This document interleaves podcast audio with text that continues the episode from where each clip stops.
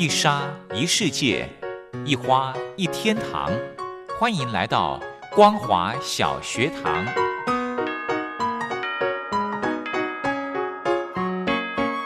让我们一起学习，一起分享。光华小学堂。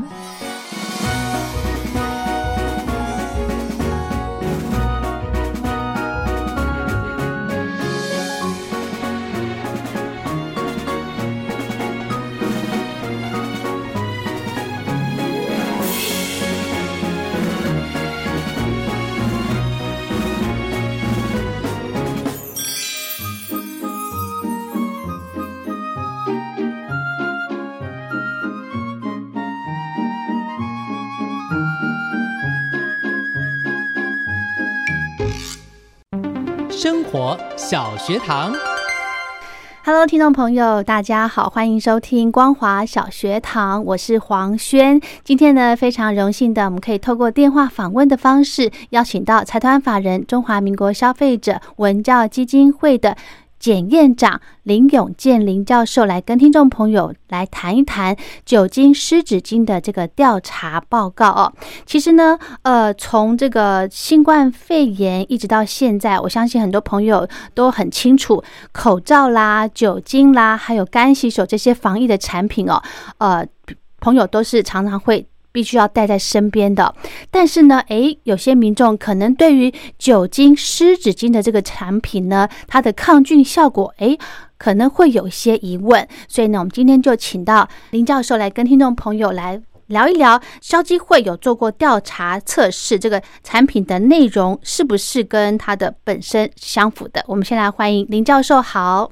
嗯，主持人早，嗯，听众朋友大家早。嗯，我想请教教授，其实消基会有特别针对这个酒精湿纸巾来做一个调查测试，对不对？是的。嗯，那这个原因就是因为消呃消费者来做投诉吗？还是？对，嗯，对，就是消费者有投诉，他们第一个是就是它的酒精浓度的这个含量了。嗯，第一个就是看它的标示所宣称是不是一致，那另外一点就是说是不是能够达到。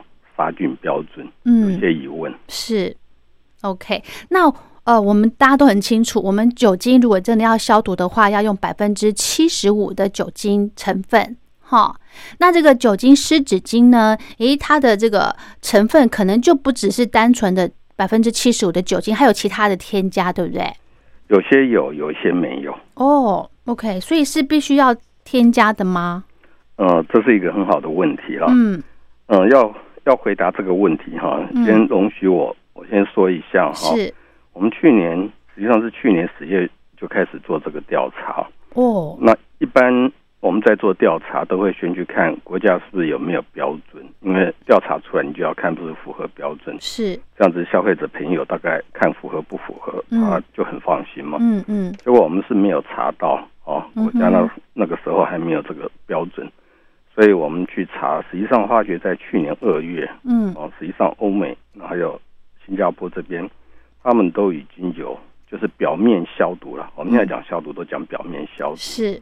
然后针对新型冠状病毒，然后一些居家用品的一些清单，嗯哼，那这里面他们就会啊列出对抗新型冠状病毒，嗯。就是有效的活性成分，嗯，有效的工作浓度，嗯哼。那在那里面大概列了十项呢，嗯那大部分都是做针对表面。那假如说用到人体的皮肤，当然最安全的都是用酒精，就是乙醇。那它边列出来是百分之七十，嗯哼。啊，所以我们就用这个作为标准来判定是不是符合。嗯哼。OK，可是，一般的这个酒精湿纸巾上面，它都会写。百分之七十五，哎，那这样消费者怎么有办法可以清楚的知道说，哦，它的标示跟实际上的是不是一样呢？呃，这个是我们去做出来的结果，大概是这样子了。嗯，我们总共做了十七件哈，那十七件的话是有七十件，啊，不，有五件啊，嗯，有五件它的酒精是百分之七十以上，哦，三分之一哦。对，三分之一，这个是令我们很很吃惊啊。是哦，因为很少我们做到这个合格率会会这么低。那可能原因之一是我们没有标准，厂商没有的依哦依据。是哦，这这个是第一点哦。嗯。那第二点就是说，那怎么样能够从标识上面能够看到有百分之七十？对，那假如说是呃呃，各位听众朋友，要是有买过这个酒精湿巾的话，嗯。可能会注意到它上面会有写这个数目字，嗯哼，但这个数目字可能会看到比较多的是九十九点九嗯哼，哦，九十九点九这个会比较大，嗯，但是那个是指杀杀菌的除菌，嗯。哦，杀菌或是抗菌啊，或是嗯。除菌啊，哈、嗯哼，能够达到百分之九十九点九，嗯。那要能够达到百分之九十九点九，那就是要到七十 percent。哦，七十，对，嗯。但是这次我们做出来的话，嗯，就是看到有写九十九点九的话，对，哦，就是在它外头这个标示的话，嗯。呃，我记得大概有四家吧，嗯。有四家，那四家里面是只有一家，好、是真的达到杀菌百分之九十九点九，哦，所以看那个数目字可能也不算。度，也不是那么高了。嗯。那另外一点可能也是要提醒，也有消费者朋友，他一看到九十九点九，然后又听到我们讲七十，对，哦，他想哇，超出很多，嗯。嗯，但是那个是杀菌，那个不是酒精浓度，哦。哦哦，所以酒精浓度是要百分之七十，哦，嗯哼。百分之这个这个七十嗯哼，上，所以呃，有写这一个的话，我们大概看到就只有一家一家，但但也不是写在他的这个标识上面，他他是写在他的品名上面，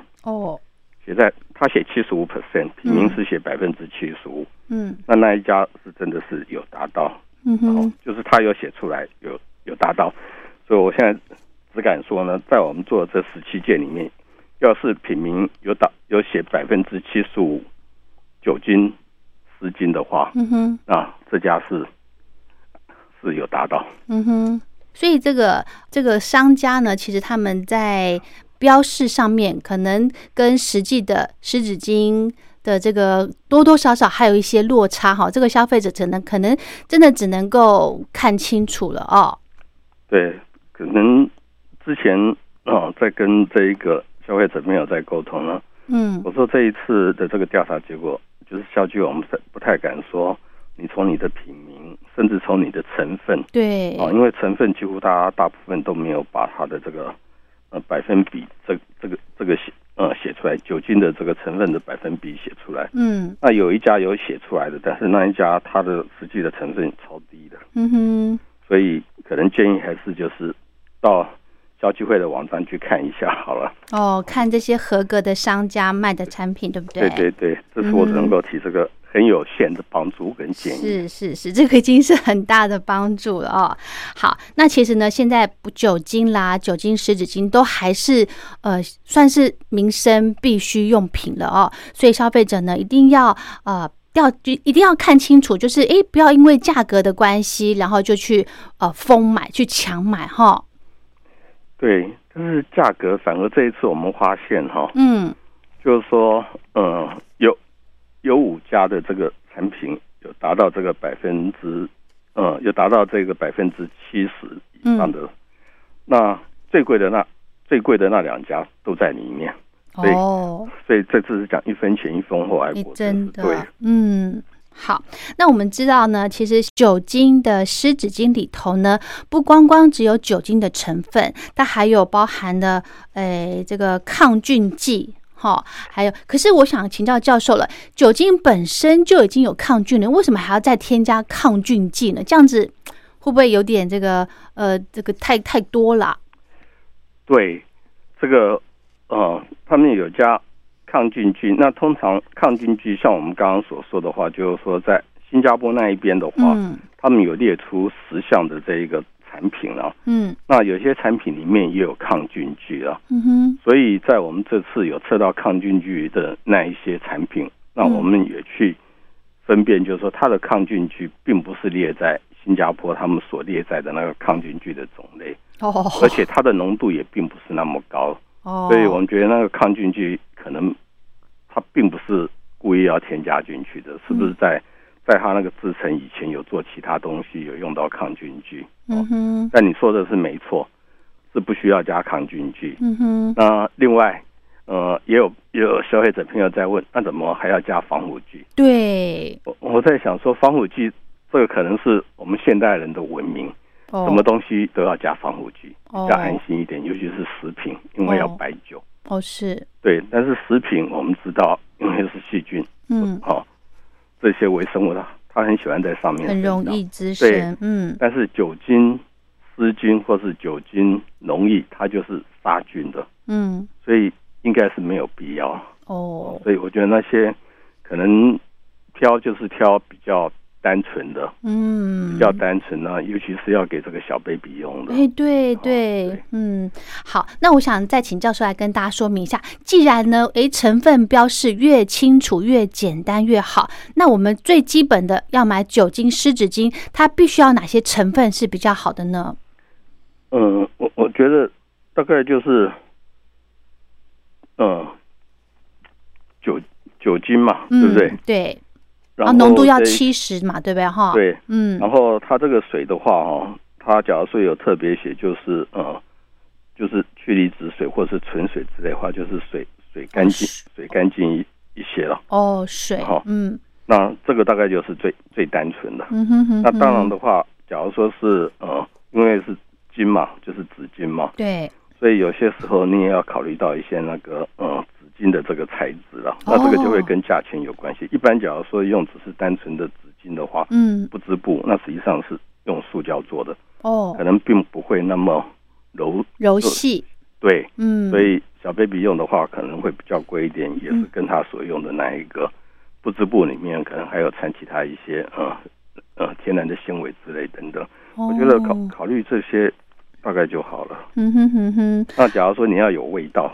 他们有哦些是会有点味道，不过这个比较少是，哦，因为呃酒精本身的味道就就蛮浓的。嗯哼哼哼，嗯，好，那我还想再请教教授一个问题，就是我们都知道酒精它是属于挥发性的物质，那这个酒精湿纸巾呢，应该也是嘛，哈，对对，嗯，那会不会因为它挥发掉之后，它酒精的浓度就降低了呢？它就没有除菌的效果了？对，会的。所以哦，会，针是针对这次酒精湿巾呢，我嗯们特别做了呃另外两项的这个测试。是，一个的话就是说，刚刚主持人所讲的，嗯，它会不会干？对，实际上我们一刚开始也没想到要做这个，那只不过学生在做实验的时候，通嗯，常第一张拿出来，然后隔了一阵子要拿第二张，怎么变成干干的，然后去测，对它的成分，就往下掉了是哦。所以那个时候我们就觉得，嗯，就是它这个呃酒精蒸发的速度，它是水的六倍哦，嗯所以，它蒸发的很快。是，所以这边这边我们就提醒消费者，就是说，酒精湿巾它大概原先都是在密封的包装里面，对你使用之后一定要恢复它那个密封的形态。嗯哼，那假如说密封不是那么好，或许你外头再用个假链袋，那甚至有些妈妈们出去还会带一个小小的这个塑胶盒哦，哦。就是用两层的把它密封。哦。那哦，这样大概摆个两个月没有问题了，但一般我们大概不会用到那么久。哦。嗯哼哼哼，那第二点也是谈到，嗯。也有这个消费者朋友来说，哎、在他们办公室嗯就在那个嗯，乐色乐色箱哈、嗯。外头写的就请勿丢日酒精对呀，那原因也是因为酒精它挥发很快，然后在那个密闭的空间，对，那很快酒精的这一个浓度在空气里面浓度就会增高。那增高到一大概我们说散火点之后，嗯，要是有一个明火，就是嗯。香烟蒂扔进去，是，那这个就会燃烧，哦，就会燃烧。哦。所以这个也是提醒，就是说使用完之后，不要马上把它丢到一个密闭的这一个垃圾嗯，啊容器里面。那可以怎么处理呢？没有，就很简单，你使用完之后就摆那边一下下啦，它酒精很快就跑掉了，OK，再再扔进去。嗯哼哼哼，OK，好。那消基会其实做了很多的测试，其中还有一个就是燃烧测试哦，这就是刚刚呃教授提到的，一定要等到它完全挥发过后再把它丢弃。那这个燃烧测试又是在测试些什么呢？燃烧测试，我们当初是没没有想说要看它是容易易容易燃烧，而嗯。是想说嗯，要有什么方便的方式来测这个酒精的浓度了。哦，所以这个实验我不建议大家做，因为这个几乎很很容易做，我们就是用家里的这个瓦斯点火，哦，然后拿这个酒精湿巾来，嗯，然后我们发现，假如说酒精湿巾里嗯面的酒精浓度嗯。是百分之五十以上，嗯你一哼，点火它会烧起来。哦，嗯哼，那因为酒精是挥发性，然后是易燃物嘛，对所以，这个是一个很方便的一个测试的方式，嗯哼，不要自己去做这件对对事，一定要太危险有安全。对，太危险。那我想再请教教授，其实哦，像我们现在如果呃有些小小朋友呃在就是诶应该说有些这个朋友呢在车上会放酒精或者是酒精湿纸巾，诶，这个放车上会不会也有安全的顾虑？对，夏天快来了，嗯。这个一定要提醒大家。是，嗯、以前消基会有做过，就是说在汽车里面有放这个呃非呃应该是芳香剂啊，哦，是，那芳香剂它里面也是会有这一个呃有机溶剂，哦，那也可能是酒精这一类的。哦，哦。然后你放在汽车里面，汽车也算是一个密闭的空间，是那尤其是在夏天的时候，是。温度比较高，是，所以它会出来的就比较快，会比较多。嗯，那假如说这个时候你进到车里面，嗯。要是起火，或者是说你在车里面，这个是不应该的，嗯。点火要吸烟的话，是。那国外也有发生过这种意外，哦，所以这个就最好就不要放在车子里面了，因为你摆久了它也是会干燥，是是是随身携是，带就好，然后出去的时候不要带那么多嘛，嗯，当次可简单的够用就好了。嗯，OK，真的就像教授说的，我们其实哦，一般买这个酒精湿纸巾，就不要去贪它的大包装，哈，我们就买小包装的随身携带，呃，用完就就再开新的一包这样子，哈。嗯，好，那我想跟教授再请教一下，我手边呢有一个酒精湿纸巾，那里面上面有写到说它的成分哦很很单纯，就是百分之二十五的纯水，还有百分之七十五的植物酒精，这样子就 OK 了哈。对。嗯，对，但是一般好吧，有植物酒精，对呀、好奇怪。就是讲食品级啊，食品级。哦哦，食品级哦。哦，哦，我们酒精有分食品级、嗯医药用级、嗯工业用的。是。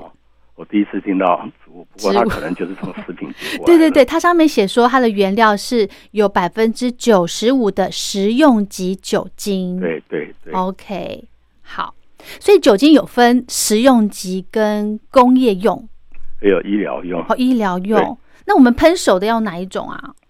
我我我们喷手的话，嗯，嗯，我们我们喷手的这一这边的话，这边倒是没有特别规定。那假如哦说是、我我是觉得就是说食品级的，当然也 OK。嗯，那工业级的，假如说你的纯度很够，也是 OK，是因为它主要是酒精嗯哼，在杀菌。嗯哼，但我这上面大概大家都没有标示什么级的。嗯哼，哦好，嗯，好。那我想再请教教授，其实哈、酒精因为现在其实算是大消耗量的东西，那很多家庭呢都会买大桶装，然后回来家里面分小罐这样子，对不对？然后随身携带。诶，这个罐子也有学问哈，对不对，教授？嗯，罐子一般我们买的哈，嗯，好像大部分都是用这个塑胶吧？哦对呀塑胶罐对，塑胶。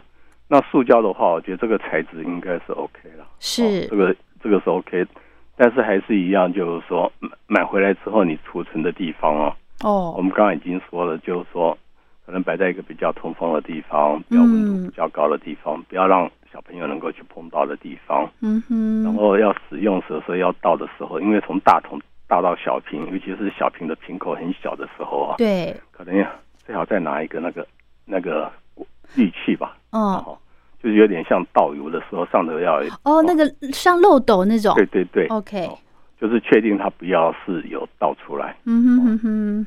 然后完了之后就是要把它密封。嗯哼，OK，好。那另外呢，最后的一点点时间，我们再请教教授。其实哦，我之前有一个经验，就是刚刚教授说的，这个装酒精就用塑胶瓶，对不对？可是我上一次买的塑胶瓶很夸张，装酒精都放在那边好好的用，也都都很正常。可是就这么一摔，嗯，它就破掉了。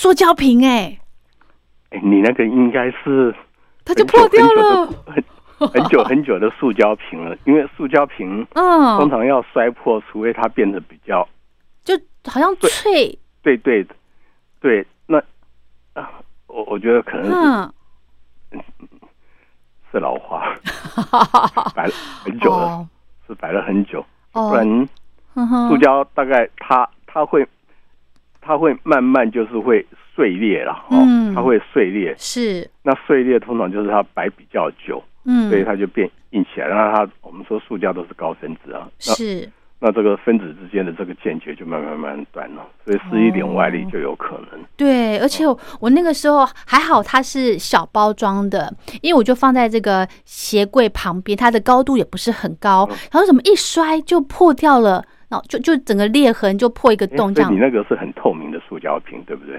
对呀、哦，那那有可能，为什么就是它那个材质就是稍微比较比较薄？比较薄，然后也比较呃摸起来是会比较硬啊，哦，不像我们只要大包装的那一个，你要是去按它，你会觉得它有弹性。是是是，但是你这个的话，我觉得嗯是是有可能的，嗯，的确那，个力太太大了，或者是角度的关系。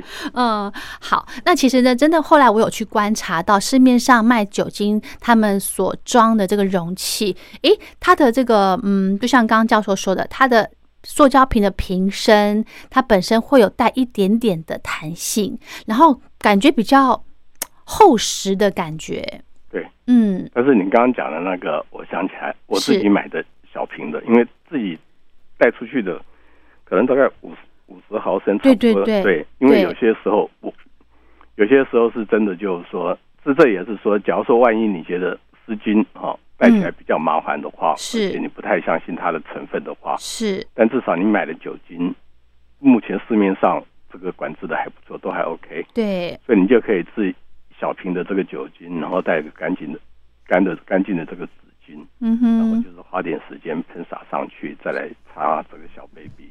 ，OK，这这是另外一个，就是一个妥协的办法了。嗯哼哼哼，好，那我们节目最后还有一点点时间，教授有没有什么要给消费者的一些建议呢？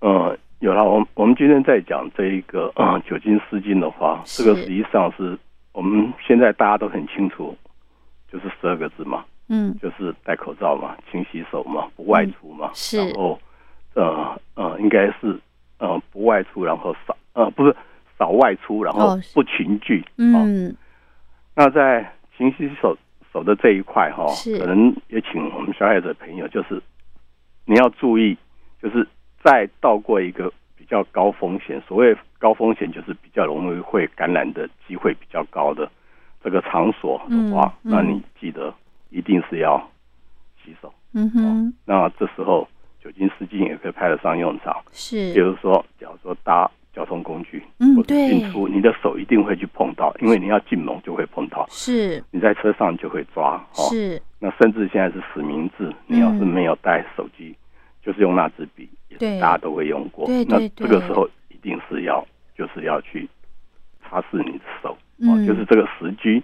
哦。嗯，那第二点的话，就是回到家，嗯。回，到家，这个因为我们家我太太这个也是管制的很严的，门口一定要有个缓冲区。哦，缓冲区，对，做什么呢？哎，缓冲区就是说，我们虽然在外头哈、嗯，我们有擦手啊，但是实际上，假如说你今天在外头，要是不小心经过一个高风险区域，是，难保你的衣服上面、你的头发上面等等，会不会对还是会有这些病毒在？也可能哦所，以一般就是到家里，当然我们要进去之前也是先喷啊，鞋子那些一定是先喷的。是，那衣服的话，可能就在门那边，就是换成是家家居。一一进门就把衣服换掉了，对对对，反正然后那个哦。衣衣服换掉之后，嗯隔一阵子再拿去洗或做什么。哦，因为这个是假如说其实家里有小朋友会会有这个呃比较，年长的，长者的嗯话嗯，我觉得这个是多花点一些时间，是。但是这个想想也还是蛮合理的。是。我们现在做这个都只是一个被动式的防御，是，就是说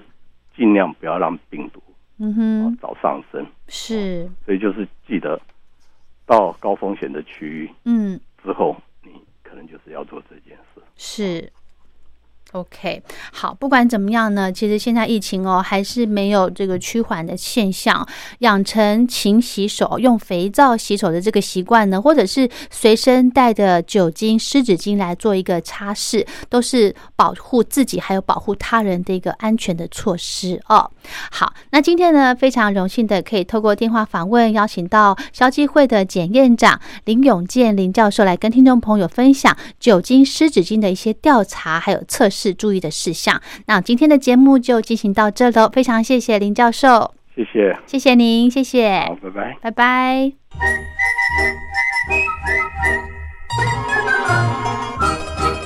口哨在西方是引起公众注意的一种方式，可以让大家觉察到不容易被发现的问题，所以将举发弊端的人称为吹哨者。有些事情不可以说，但是有些事情必须说。说跟不说的一线之隔，决定了谁可以成为揭弊英雄。支持听众发出自己的声音，说实话，要真相，才能够让社会各方面都正常起来。请听众安心接币，勇敢吹哨就可以参加抽奖。